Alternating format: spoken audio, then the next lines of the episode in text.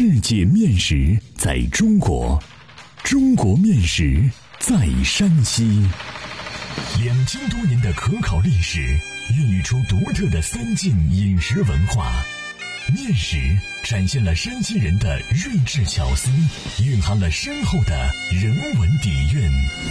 道不尽的面食文化，说不完的舌尖美味。百集系列广播节目《山西面道》第三十二集：水晶蒸饺，古边关的面食极品。作者：赵猛天，播讲：高原。在蒸饺家族里，除人们熟悉的烫面蒸饺、油面蒸饺、高粱面蒸饺和荞面蒸饺外，还有一款就是深藏山野人未食的水晶蒸饺。水晶蒸饺因皮薄透明，其状如水晶而得名。有的地方则叫玻璃蒸饺。这一蒸制的面食虽广泛流传于晋西北的西八县和吕梁部分地区，但因其鲜美与精致，首属宁武。故被世人誉为古边关的面食极品。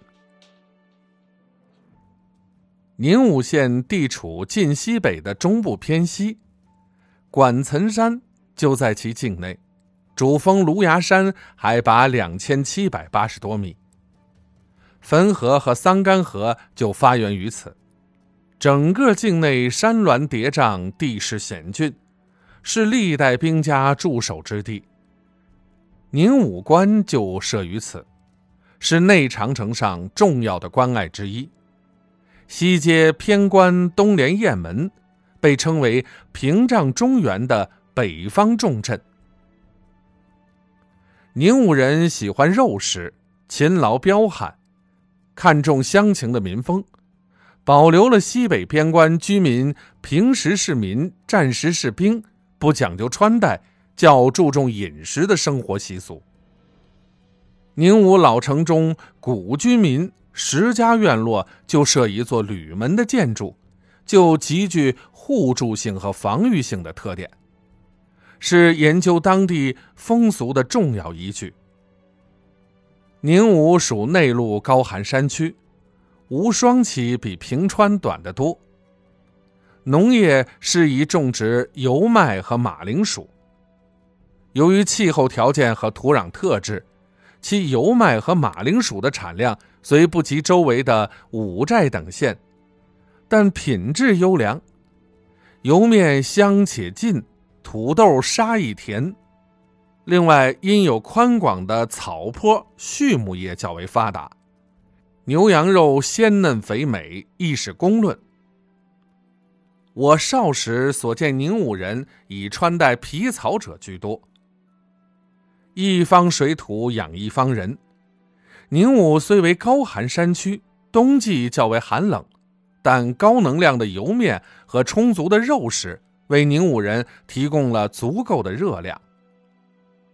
另外，优质的山药蛋为宁武人提供了人体所需要的维生素和矿物质，弥补了蔬菜较少的不足。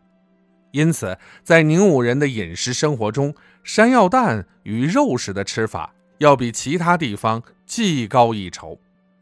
下面且看宁武人是如何蒸制水晶蒸饺的。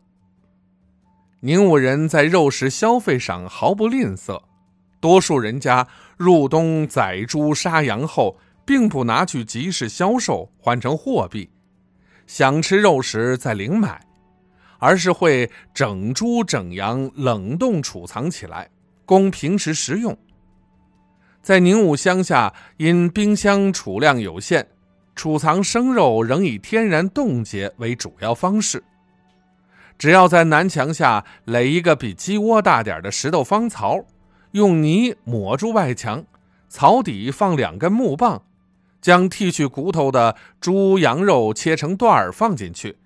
再盖一石盖就妥当了。细致的人家还要在上面扇上麻袋布片，既防野狗叼食，也防尘土沾染。春天气温回升，他们则把猪肉切成小块，炼制成油坨进行保存；羊肉则重盐生腌于坛内，吃时取之。一年四季只吃自家的，不必上市购买。宁武城里的人家另当别论。蒸制水晶蒸饺的技术在宁武十分普及，不论拌馅儿还是制皮。农家主妇无人不会。水晶蒸饺的馅料制作和制作羊肉水饺完全相同，取羊肉解冻并切成细碎肉丁，切记不要剁成肉泥。放大葱、姜末和咸盐，再调入胡麻油和炒熟的花椒面即成。皮儿的制作是水晶蒸饺区别于其他蒸饺的关键。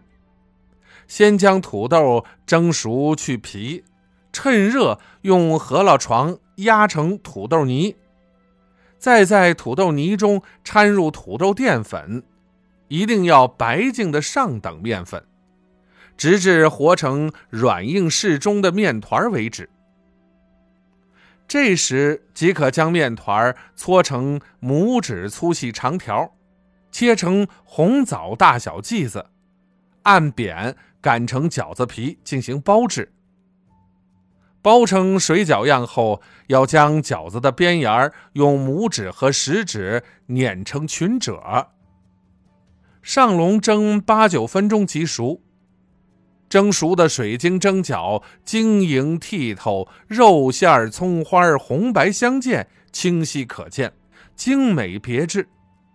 再加鲜嫩羊肉，馥郁的气息飘满农家小屋，闻其香气，直叫人喉头蠕动，腹鸣不止，食欲大增。品水晶蒸饺，不仅肉馅儿值得专注品味，皮儿亦很值得欣赏。在蒸饺家族里，可以说没有任何一款的皮儿能比得上水晶蒸饺的劲道、坚韧和细腻。假如让我比喻，我会把烫面蒸饺比成贵妇，油面蒸饺比成闺秀，高粱面蒸饺和荞面蒸饺比成村姑，水晶蒸饺自然就成了皇家的公主，高贵典雅，气质不凡。水晶蒸饺自古以来就是宁武山地居民上待嘉宾的首选饭食。我数年前有幸在宁武吃过一回水晶蒸饺，那是我平生唯一一次对这一美食的享受，给我留下了不可磨灭的记忆，其香美难以用语言表达。餐后只记得扫荡了人家多半笼蒸饺，竟忘却了饭间和主人谈了些什么话题。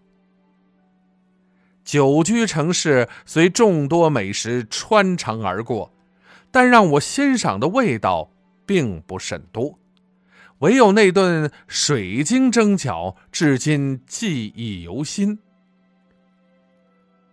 欢迎继续关注《山西面道》第三十三集：小奥饼上档小吃一奇葩。